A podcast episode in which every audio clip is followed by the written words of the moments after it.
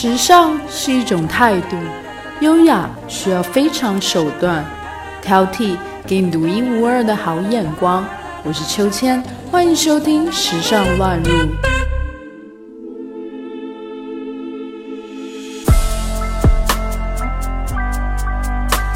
维多利亚的秘密，也就是我们熟悉的 Victoria Secret，它靠性感风横行多年，并在那一届称王称霸。我们的故事要从2017年讲起，好莱坞刮起了 Me Too 风潮，依靠狂欢节式的进行全球直播的维密大秀，过去三年被疯狂指控物化女性和男权主义。在 Me Too 的影响下节节败退，近期被曝取消停办。他的店铺销售持续萎靡，股价一路下跌，开启大规模关店模式。维多利亚秘密即将走向破产。今天我们来讲讲维密从当红到落寞的一个故事。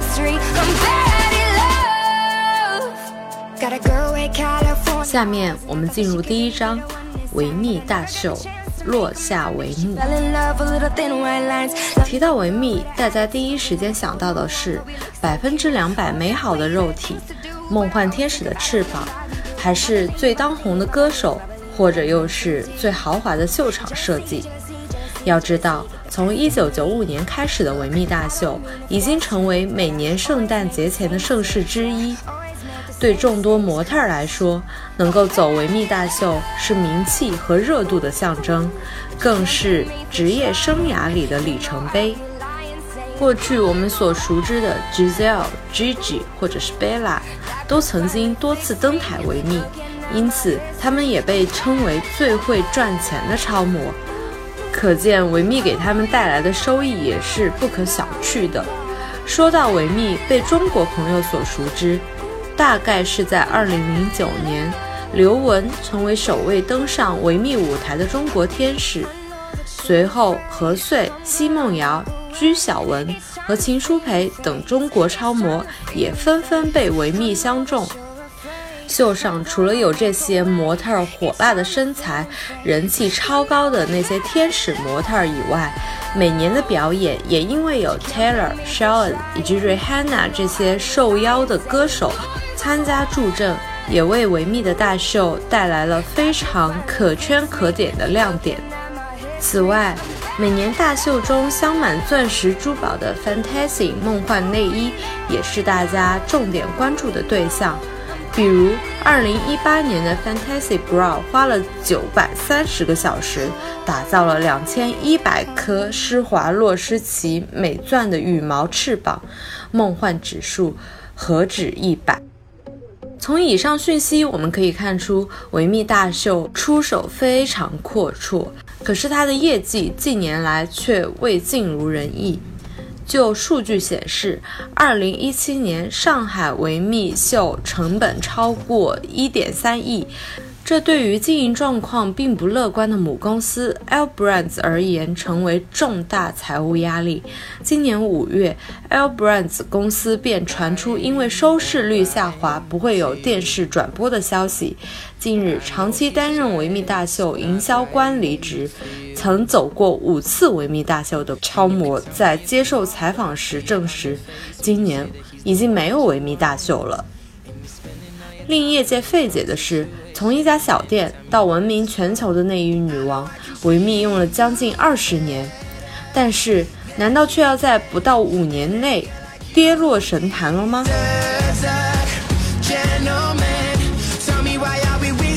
接下来我们来谈谈曾经让人为之疯狂的性感维密。维密性感神话的缔造者是 Roy。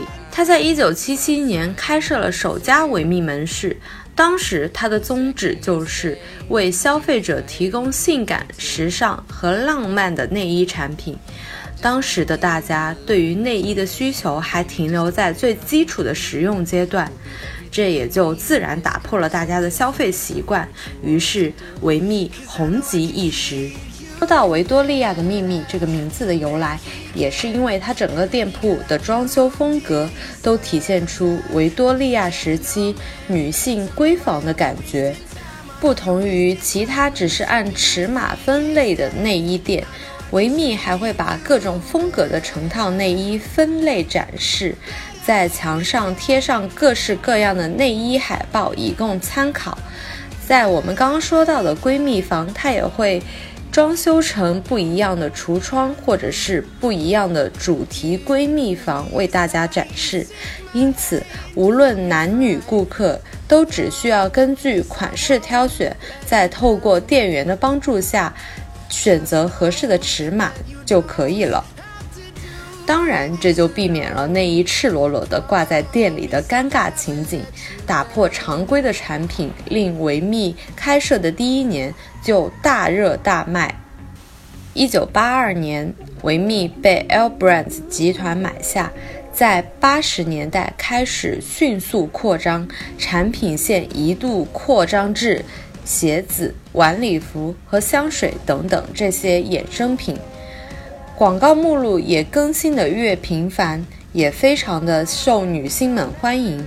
很快，维密变成了全球最美最大的女士内衣零售店，当时的估值飙升至五亿美元，是易主的前一百倍。不过，维密真正风靡全球是在一九九五年，为能够接触到更多的消费者。维密率先推出了影响整个内衣产业的年度大秀。从第一届维密大秀开始，这场吸引无数男性消费目光的活动便年年登上各大报纸的头条。二零零一年，由超模 Hedy 在维密秀上穿上的 Fantastic Bra 就价值一千两百五十万美元，当时就引起了众多消费者的关注。无论是关于内衣的一场秀，或者是价值连城的 bra，在当时都是非常轰动一时的。众所周知，维密的 slogan 是“每个女孩都是天使，而内衣是她们的翅膀”。性感的维密天使形象也自然和维密内衣品牌紧密捆绑在一起，让维密成为全球最美。最受欢迎的女性内衣品牌，一时间汇聚黑色蕾丝、超模和 Fantasy Bra 等性感元素的年度维密大秀带去了巨大流量。二零零三年，维密的年销售额已经超过了二十八亿美元，在全球已经超过了一千家门店。二零零九年。维密平均每分钟卖出六百件内衣的神话，在坊间流传。维密在全球范围内已经有超过一千两百家门市。集团 CEO Leslie 曾被称为内衣界的巴菲特。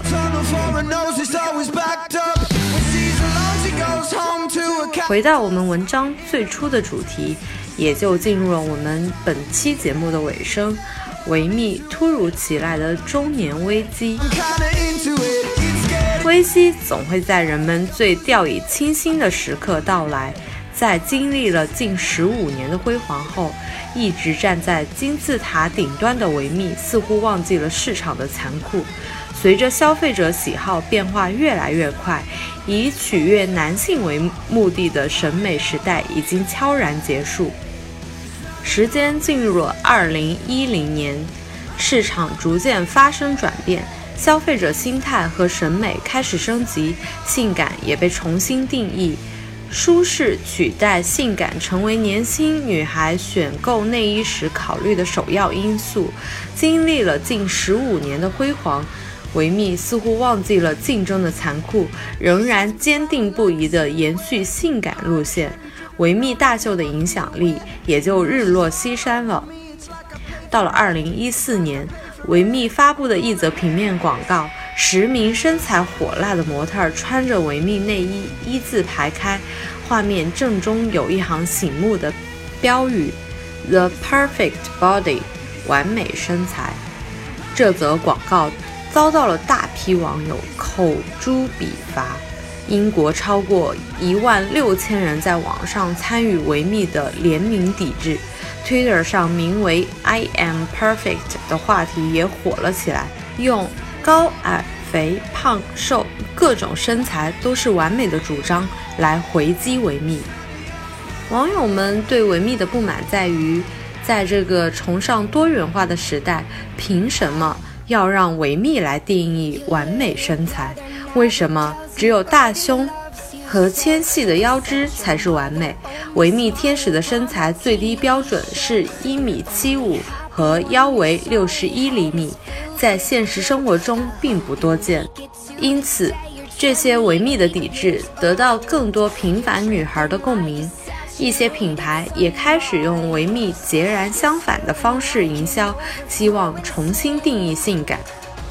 刚刚我们提到的话题 "I'm perfect" 话题红爆的第二年，美国大码女装品牌 Lan 就推出主题为 "I'm no angel" 的活动，出镜的都是大码模特儿，似乎以此告诉人们，所有身材的女性都是可以性感的。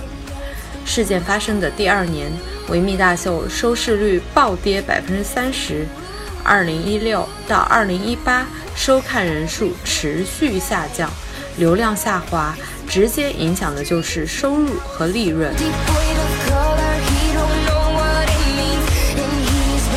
故事讲到这里，大家应该都能猜到节目的最后一章——内衣市场的新生夺人。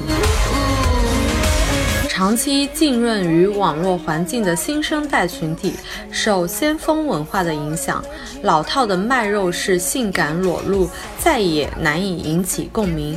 只有拥有精神内核和文化内涵的性感，才能击中痛点。于是，内衣的舒适轻薄就成了女性们最看重的需求。因此，像无钢圈内衣这样的产品越来越流行。也有越来越多的内衣初创公司将自己标榜为反维密品牌，其中就包括 Third Love、Lively、Me Undies、Tomboys，这些品牌都强调赋予女性力量，提供包容性的尺码选择，注重内衣穿着舒适度，而非对男性的性吸引力。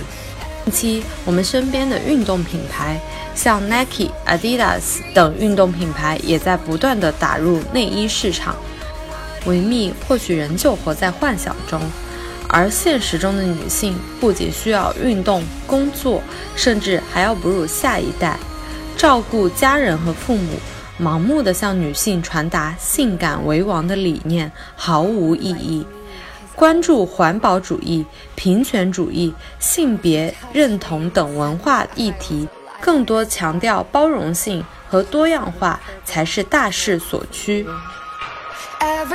穿上翅膀的维密天使不再是女孩们羡慕的对象，粉色华丽的试衣间难以再撩起她们的少女心。好了，听众朋友们，我们本期的节目就到这里结束了。欢迎留言告诉我们你最喜欢的内衣品牌，或者是你对维密的看法。我们下期再见。